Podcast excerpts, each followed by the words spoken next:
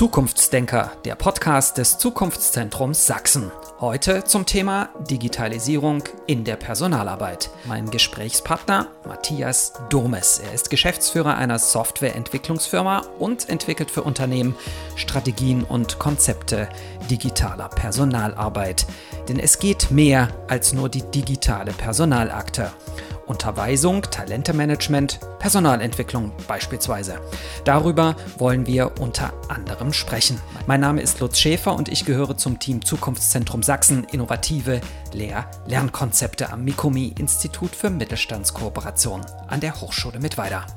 Das Gespräch haben wir im Videochat aufgezeichnet. Herr Domes, Sie sind seit über 20 Jahren als Unternehmer im Bereich Digitalisierung unterwegs. Sie haben rückblickend einmal formuliert, dass als Sie vor 20 Jahren begonnen haben, Unternehmen wenig mit ihren Ideen und Softwarelösungen anfangen konnten. Hat sich daran bis heute was geändert? Gerade wenn wir die Zahlen der ja doch geringen Digitalisierung in kleinen Unternehmen sehen. Also wir sind erstmal von der Bandbreite vom, vom internationalen Großkonzern bis hin zum, zum Einzelkämpfer äh, mit allen Unternehmen irgendwo in Kontakt. Und äh, Digitalisierung ist oft so ein, so ein Thema, was mitschwingt, ähnlich wie Innovation. Das hat einen Selbstzweck. Die Digitalisierung ist cool, ist hip, ist in, das muss man machen, weil man auch modern sein möchte. Und wenn man sich diese Dinge anguckt, stößt man relativ schnell dann auch gerade in den kleineren Unternehmen auf Ablehnung. Und das liegt oft damit, dass vielen gar nicht bekannt ist, welches Potenzial eigentlich in dem Thema Digitalisierung steckt. Die Großen haben das erkannt, äh, wenngleich dort natürlich der Nutzen, einen Prozess zu digitalisieren, ungleich höher ist. Aber viele Unternehmen sind der Sache offen. Man merkt schon auch so ein Stück weit, das ist äh, in, in Teilen auch eine Generationenfrage oder vielleicht eher auch eine Frage der, ja, wie soll man sagen, digitalen Reife. Ne? Die Großen sind dort Vorläufer, aber das muss man schon sagen. Ja, nun wollen wir ja so ein bisschen auch mit unserem Podcast Mut machen, das Thema Digitalisierung anzugehen. Und Sie hatten gerade eben schon gesagt, es stecken im Bereich Digitalisierung wahnsinnig viele Potenziale. Wo sind Sie denn aus Ihrer Sicht die größten Potenziale in welchen Bereichen? Also Digitalisierung muss natürlich einen Sinn ergeben und muss mir einen, einen Nutzen bringen. Und natürlich, ich sage mal, jeder merkt äh, in der aktuellen Situation das gesamte Thema Kommunikation, das ganze Thema ähm, Video, Chatten, äh, Informationen, Bilder austauschen.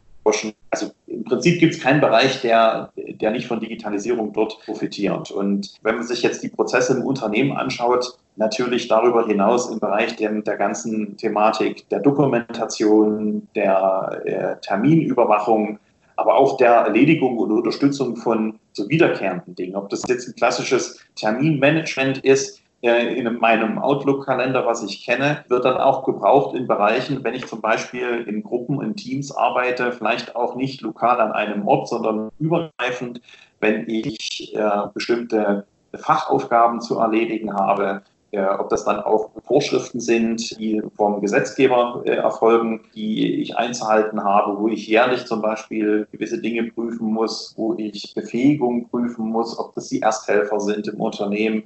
Da sind viele, viele Prozesse, die mir dort helfen, mich zu erinnern, gleichzeitig auch dann die Aufgaben vorbereiten, dass ich diese Daten dann natürlich in optimaler Form erledigen. Also das zeigt so ein Stück weit, ja, einerseits sind die Voraussetzungen für äh, in, in den Unternehmen selbst sehr, sehr unterschiedlich und auch die Anwendungen sind sehr unterschiedlich.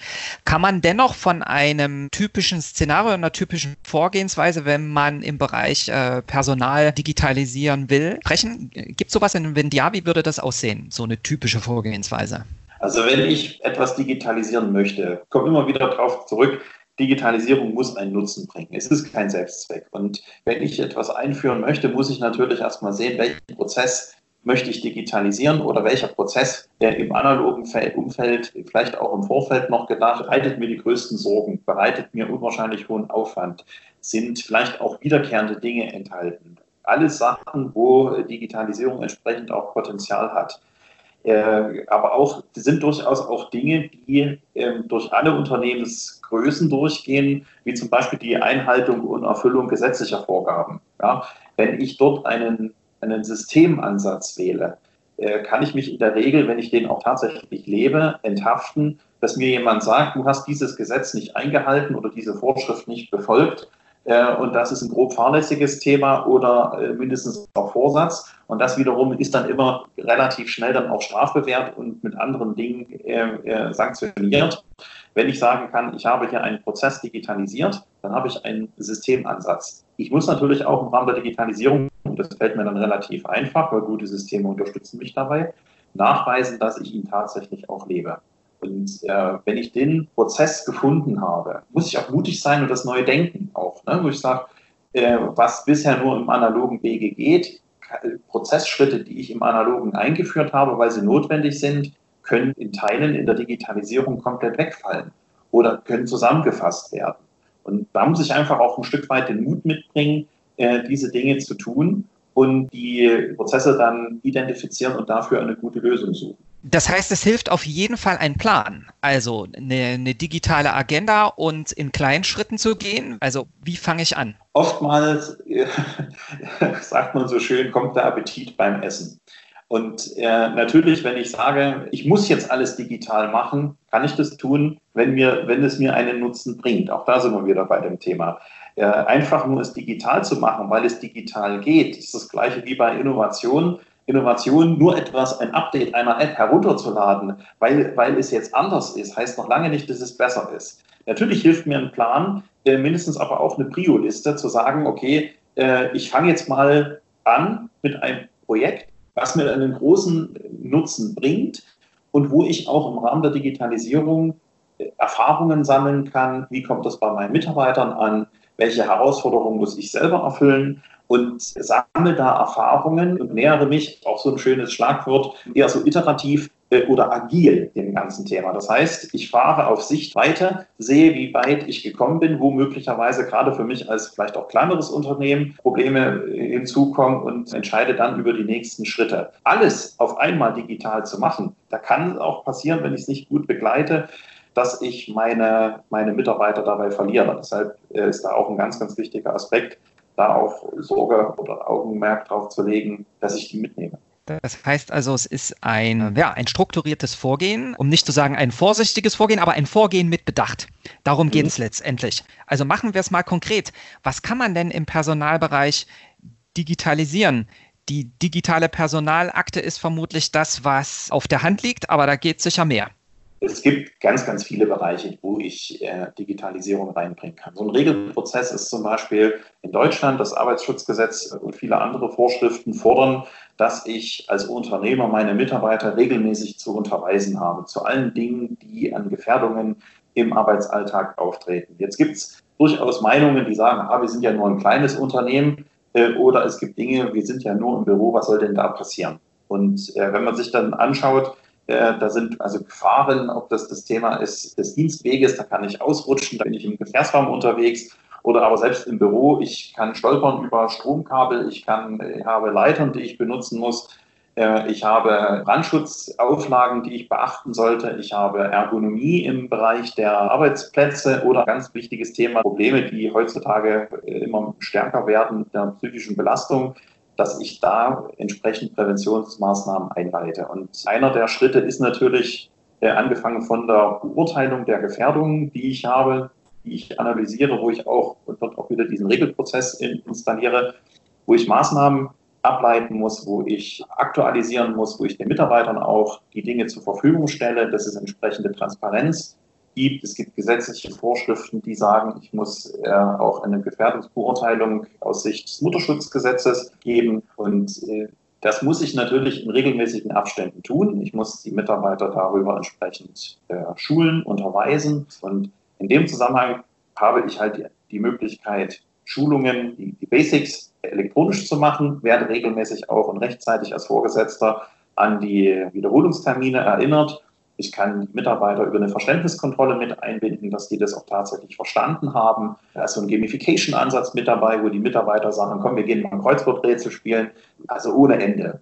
Das, was Sie jetzt genannt haben, war ja vor allen Dingen das Thema Unterweisung, Schulung. Sprechen wir da über sowas wie ein, wie ein Lernmanagementsystem?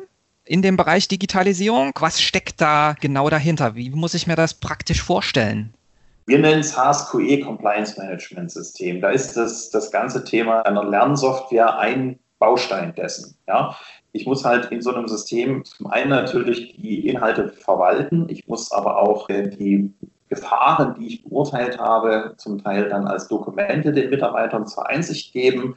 Ich muss aber auch Maßnahmen daraus ableiten. Ich muss Termine durchführen und im Auge behalten. Ich muss ähm, Prüfungen vornehmen. Ich muss ähm, Risiken einschätzen. Ich habe in dem gesamten Bereich auch Arbeitsschutz zum Beispiel äh, die, die ganzen Dokumentationsaufwände, ob das jetzt Verbandbücher sind, Unfallmeldungen, die gegebenenfalls daraus abgeleitet werden müssen. Dann kommt das ganze Thema DSGVO, äh, wie ich es bisher gemacht habe. Ich, ich habe im Verbandskasten ein Buch mit ausliegen, wo die einzelnen Personen ihren Namen hinterlegen und sagen, wann was passiert ist, dann ist es das nächste Mal Gespräch in der Betriebskantine. Das geht heutzutage alles nicht mehr. Und da ist natürlich das Thema Unterweisung ein, ein Aspekt, der hat auch den größten Benefit, wenn ich ihn digitalisiere wobei auch da schnell man an die Grenzen stößt, ausschließlich elektronisch oder digital das Ganze zu machen. Wir sind denkende, fühlende Menschen. Das hat, das hat auch seine Grenzen, auch seitens des Gesetzgebers. Im Bereich der Gefahrstoffe werden Präsenzanteile gefordert. Und dort, wo ich halt auch praktische Übungen brauche, da ist es auch immer Erfolg. Aber es ist zumindest eine Möglichkeit der aktiven Unterstützung im Gesamtprozess der, der Unterweisung. Auf jeden Fall. Das ist ja jetzt sozusagen nur, nur ein Bereich. Ein weiterer Bereich ist das Thema Personalmanagement, Personalentwicklung, Bewerbung. Was geht da? Ah, da geht eine ganze Menge. Also das ganze Thema HR ist natürlich ein, ein extrem weites Feld. Also natürlich von der, von der Personalakte, die Dokumentation von Arbeitszeiten bis hin aber auch dann das Management von Befähigungen und diesen Bereich des Skill-Managements, ja, wo ich sage, Fähigkeiten, Fertigkeiten des äh, Mitarbeiters erfassen kann. Da gibt es Möglichkeiten, zum Beispiel äh, Skills zu definieren, wo, wo durchaus es auch interessant ist, zu erfahren, ob ein Mitarbeiter über bestimmte Fähigkeiten verfügt. Das könnte zum Beispiel sein, ich möchte wissen, ob Mitarbeiter hobbymäßig sich mit dem Thema Digitalfotografie auseinandersetzen. Wenn ich mal äh, im Unternehmen ein Bild brauche, um äh, bei der Firmenweihnachtsfeier für, die, für den Mitarbeiterblog Bilder anzufertigen, ist es nicht jemand, der vielleicht mit Unlust das Ganze dann macht oder klassische Anfängerfehler macht, sondern jemand, der dann auch gefragt wird und seine Fähigkeiten und das Können unter Beweis stellen kann. Das ist auch so ein gewisses Wertschätzungselement. Oder ich nehme die klassische Stellenbeschreibung, die der Mitarbeiter äh, besitzt oder auf deren Stelle er arbeitet, hat zum Beispiel keinerlei Fremdsprachenkenntnisse äh, in der Anforderung. Der Mitarbeiter kann aber zum Beispiel fließend Französisch sprechen. Und jetzt habe ich irgendwo einen Kunden, der mal äh, eine Anfrage auf Französisch schickt. Ich muss irgendwo den einen oder anderen französischen Satz mal lesen oder muss mich mal unterhalten. Bereich interkulturelle Kommunikation. Wie ticken denn Franzosen im Gegensatz zu, zu Deutschen? Und da er oder sie vielleicht in dem Bereich schon zwei, drei, vier Semester Auslandserfahrung verfügt, kann er davon natürlich berichten und das auf, auf dem kurzen Dienstweg. Und das sind also auch viele Dinge, die mir zum Beispiel helfen. Auf der anderen Seite kann ich aber auch da zum Beispiel Talente monitoren und sagen im Rahmen des jährlichen Personalgesprächs, äh, pass auf, über deine Einschätzung zu, zum Thema Fähigkeiten, Fertigkeiten im Umgang mit einem CAD-System beispielsweise sind diese jene.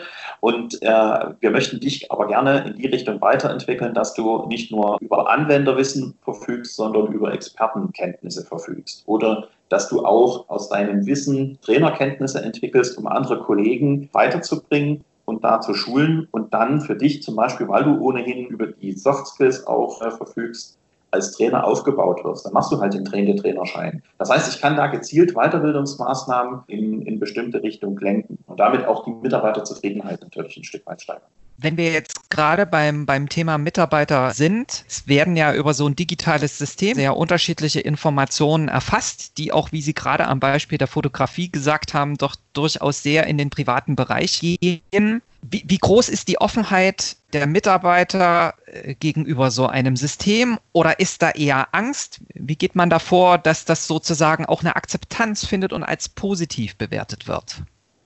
wenn ich sowas einführe, gerade im Bereich der Personalwirtschaft, ist es mal aus meiner Sicht ganz, ganz wichtig, haben wir in der Vergangenheit gemacht, sofern das Unternehmen über ein, eine Arbeitnehmervertretung oder einen Betriebsrat verfügt, frühzeitig äh, die Kollegen damit einzubinden, um auch zu zeigen, dass der Prozess transparent ist. Welche Ziele verfolgen wir damit und welche Ziele eben gerade nicht? Worauf legen wir Wert, dass der Schutz der Daten der Mitarbeiter erhalten bleibt? Und oft kommt dann halt eine Betriebsvereinbarung hinten raus, wo diese Dinge dann auch festgehalten sind. Gibt es so ähnliche Hürden auch auf Unternehmensseite ähm, selbst? Wie ist da Ihre Erfahrung? Braucht es viel Überzeugungskraft gegenüber den, den Unternehmen, dass eine, eine Softwarelösung eine gute äh, Möglichkeit der Prozessoptimierung im Unternehmen ist? Das hängt immer ein Stück weit davon ab, mit wem Sie reden. Wenn ich ähm, in der Fachebene unterwegs bin, die, die Triggerpunkte, dass die Qualität der Arbeit steigt. Dass es auch einen entsprechenden Mehrwert oder Nutzen dem, dem Unternehmen bringt. Und auf der anderen Seite, wenn Sie natürlich dann in die Entscheiderebenen, die, in die äh, Leitungsebenen, Gremien einsteigen, bei der Geschäftsführung vorsprechen, da ist es natürlich ein Stück weit wichtig, dass man natürlich auf der einen Seite äh, den Aspekt hat, dass man fachliche Unterstützung mit sich bringt, auf der anderen Seite aber auch den Nutzen nachweisen kann, den das Unternehmen hat. Und ähm, da sind natürlich zum einen Ängste da, dass das entsprechenden Aufwand mit sich bringen kann. Da sind Ängste da, dass das Projekt scheitert, vielleicht sogar Vorerfahrungen, weil manche Projekte gescheitert sind, weil sie nicht richtig ange angegangen worden sind, weil man dort Innovation betrieben hat aus Selbstzweck, weil Digitalisierung ist deshalb gut, weil es Digitalisierung ist und nicht, weil ich den Nutzen rausgearbeitet habe. Und wenn man ein ROI nachweisen kann, der entsprechend kurzfristig dann auch eintritt, ja, hat man oft gute Karten. Natürlich ist ein Stück weit immer auch die Frage, ist es produktionsrelevant? Nutzt mir das, mehr Umsatz zu machen? Hilft mir das, äh, meine, meine Prozesse äh, so zu gestalten, dass ich meine Personalkosten nicht in die Höhe treiben muss oder dass ich vielleicht Dinge erledigen kann, die ich aufgrund der Tatsache, dass ich im Personalmarkt niemanden finde, geeignet ist und meine guten Leute nicht noch mit solchen Dokumentations- und ähm, Regelaufgaben belaste und die auch äh, in der Effizienz mehr, mehr steigen. Bevor wir zur Implementierung und dem äh, dahinterstehenden Prozess kommen, hab, bin ich noch über eine Sache gestolpert, und zwar das Thema Nachfolgeplanung als Softwarelösung. Wie kann Nachfolgeplanung mit einer digitalen Lösung verknüpft werden? Ganz kurz. Ja, ziemlich gut.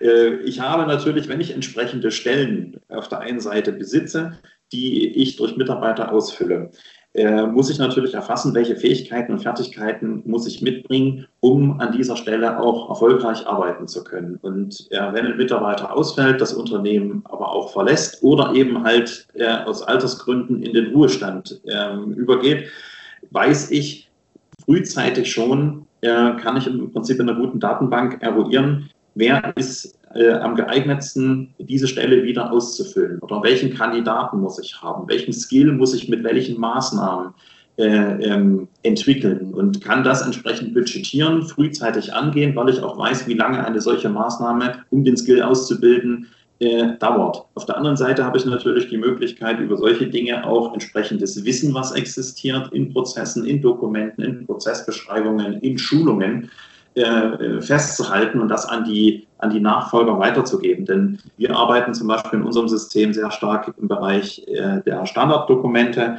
Das heißt, ich muss nicht erst irgendein komplexes Format bedienen, um Content zu erzeugen, sondern kann eine PowerPoint-Folie machen und da ist in der Regel äh, eine viel, viel breitere Zahl von möglichen Autoren im Unternehmen verfügbar, um dieses Wissen zu generieren und dann auch zu schulen, als wenn ich das mit dem proprietären E-Learning-Format oder, oder auf Scrum-Basis tue. Gut, jetzt habe ich mich als Unternehmen für eines dieser Systeme entschieden. Ich weiß, wo ich hin will, will sowas einführen. Was erwartet mich da als, als Unternehmen? Das, die Software muss natürlich ein Stück weit zur IT-Landschaft passen. Das ist aber in der Regel kein Problem und losgelöst von dem ganzen ja, Betriebssystem ist halt das ganze Thema Websoftware. Das heißt, ich muss es nicht mehr auf den einzelnen Plattformen installieren, sondern habe das im Intranet oder in der Cloud zur Verfügung. Das ist schon mal ein ganz, ganz äh, wesentlicher Aspekt. Das heißt, wie halte ich die Software aktuell und wie bekomme ich die äh, auf die entsprechenden Hardware-Geräte äh, zur Nutzung? Wenn das soweit stimmt, ist natürlich auch dann die Frage, welche Funktionalitäten werden von einer Software zum Beispiel äh, in, in einer App unterstützt und wo macht es nicht immer unbedingt Sinn. Es muss nicht genauso alles in der App sein und äh, weil es viele Dinge im Management gibt, in der Administration, die ich besser an einem PC mache, weil übersichtlicher und, und ähm, auch ja, schneller. Wenn ich sowas dann einführe, äh, ein großes Ärgernis oder großer Aufwand und damit auch ein Stück weit ähm, sinkende Nutzerakzeptanz äh, bringt immer das ganze Thema Sicherheit, was einfach notwendig ist, mhm. mit sich, wenn es um solche Dinge wie Benutzername, Passwort und, und ähm, Login geht. Äh, das ist immer zu empfehlen, auch auf entsprechende Single Sign-On-Lösungen zu schauen. Es ist in der Regel einfacher, wenn ich es im Hause habe. Heutzutage aber auch bieten zum Beispiel in Azure AD äh, viele Möglichkeiten, sowas äh, dann auch im Web äh, zu, zu, zu authentifizieren mit einem entsprechenden Single Sign-On. Wenn das auch gelöst ist, dann ist es im Wesentlichen das ganze Thema Update äh, und Berechtigungsstrategie nochmal eine Frage. Und da sind wir auch bei dem Thema ähm, des, die Anbindung der Nutzerdaten. Daran sollte ich denken. Das heißt, wenn ich ein HR-System habe, sollten die natürlich auch äh, in, in das System eingespielt werden.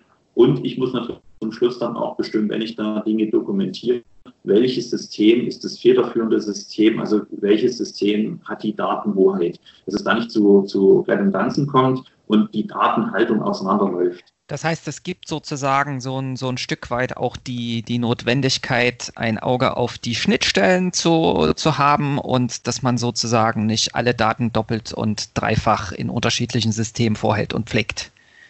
Das ist ein ganz, ganz wesentlicher Aspekt. Das schafft auch wiederum, wiederum Nutzerakzeptanz und ja, das ist, das ist ein Usability-Faktor. Ja, wie gut komme ich mit der Software klar? Wie, wie aufwendig ist es, dort zusätzliche redundante Administrationsprozesse zu pflegen und zu halten? Und wenn ich das minimiere, dann, dann ist die Akzeptanz und die Bereitschaft, sich mit so einem Projekt zu beschäftigen, viel, viel höher. Und wenn ich das einmal gut gemacht habe, dann ist auch, äh, sind die Gründe, warum es vielleicht nicht gehen kann oder nicht gehen wird äh, in der Belegschaft äh, weniger, weil ich, genauso wie ich ein Negativbeispiel dazu benutzen kann, um Vorbehalte zu schaffen, kann ich auch ein Positivbeispiel nutzen, um Mut und Akzeptanz und Bereitschaft, weitere Prozesse zu digitalisieren, schaffen. Und da sind wir eigentlich schon fast am Ende unseres Gespräches. Was haben Sie denn für, für Tipps und Empfehlungen vor allen Dingen für Unternehmen, die dort die, die ersten Schritte gehen wollen auf diesem Gebiet? Also wichtig ist aus meiner Sicht, äh, äh, ich muss den Nutzen finden. Wenn ich, wenn ich einen Prozess habe, der einen Nutzen mir bringt, dann äh, darf ich keine Angst haben, vor dem Erstaufwand zurückzuschrecken. Das natürlich bringt jedes System das mal mit sich. Ich, als wir angefangen haben, war das Thema Digitalisierung, meinen Kalender im Outlook zu führen. Natürlich musste ich einmal meine, meine Termine von meinem Papierbuch ins Outlook übertragen. Aber spätestens dann, wenn ich gemerkt habe, dass ich wiederkehrende Termine nicht neu eintragen und nachtragen muss, sondern dass es Outlook macht, der Nutzen ist relativ schnell aufgetreten und oder eingetreten und ähm, da diskutiert heute kaum mehr einer, äh, das ist dann eher so eine Stilfrage, will ich elektronisch oder in Papierform das Ganze machen. Ansonsten vielleicht auch ein wichtiger Punkt, sich einfach wirklich zu trauen, äh, in kleinen Schritten vorwärts zu gehen, äh, die Mitarbeiter mitzunehmen, auch eine, eine Pilotgruppe zu bilden, die gerne will, die das auch als, als Passion ein Stück weit empfindet, solche Dinge einzuführen und dann nicht das von oben ausschließlich zu verordnen, sondern aus der Basis mitzunehmen ein Erfolgsprojekt zu installieren, was eine entsprechende Sogwirkung im Unternehmen schafft, was da heißt, ach, ihr dürft schon elektronisch unterweisen, ja, wir müssen es noch in, in, in Präsenzform im, im Gruppenraum machen, wo kein Licht und schlechte Luft ist und immer nach der Schicht. Das ist so ein, so ein, so ein Aspekt. Man sollte keine Angst vorm Scheitern haben. Man sollte auch keine Angst haben, wenn ein Projekt in die falsche Richtung geht, den, den Rollback zu machen. Das heißt, vielleicht dann doch äh, einen anderen Anbieter zu wählen. Oftmals ist es so, die Erfahrungen, die ich damit gemacht habe in dem Projekt, selbst wenn es gescheitert ist, sind sehr, sehr wertvoll, weil ich weiß, was nicht funktioniert oder wo ich, wo ich beim nächsten Mal Wert drauf legen muss. Und ein Fehler, den, den viele aus meiner Sicht machen, gerade in der Einführung von, von Software-Systemen, ich, ich brauche eine Software, die, die flexibel ist und sich meinem Konzept anpasst. Ich brauche eine Software, die in erster Linie Usability und damit Nutzerakzeptanz schafft. Ich brauche keine Software, die die meisten Haken auf der 17-seitigen Featureliste hat, sondern äh, zuhören, sich einen Dienstleister aussuchen, dem ich vertraue, der mich versteht, der nicht nur mit Buzzwords um sich wirft, sondern auch ja, der, der, der Lust auf das Projekt hat. Wenn das funktioniert, dann wird es in der Regel ganz gut klappen. Dann wünschen wir ganz viel Lust auf Digitalisierung im Personalbereich. Ich sage Vielen Dank für das Gespräch. Gerne, ebenso. Weitere Informationen zu diesen und anderen Themen finden Sie auch unter www.zukunftszentrum-sachsen.de. Zukunftsdenker, der Podcast des Zukunftszentrums Sachsen, ist eine Produktion des MIKOMI Institut für Mittelstandskooperation an der Hochschule Mittweida. Redaktion Lutz Schäfer. Das Projekt Regionales Zukunftszentrum Arbeit und Qualifizierung Neudenken in Sachsen wird im Rahmen des Programms Zukunftszentren Unterstützung von KMU, Beschäftigten und Selbstständigen bei der Entwicklung und Umsetzung innovativer Gestaltungsansätze zur Bewältigung der digitalen Transformation durch das Bundesministerium für Arbeit und Soziales und den Europäischen Sozialfonds gefördert.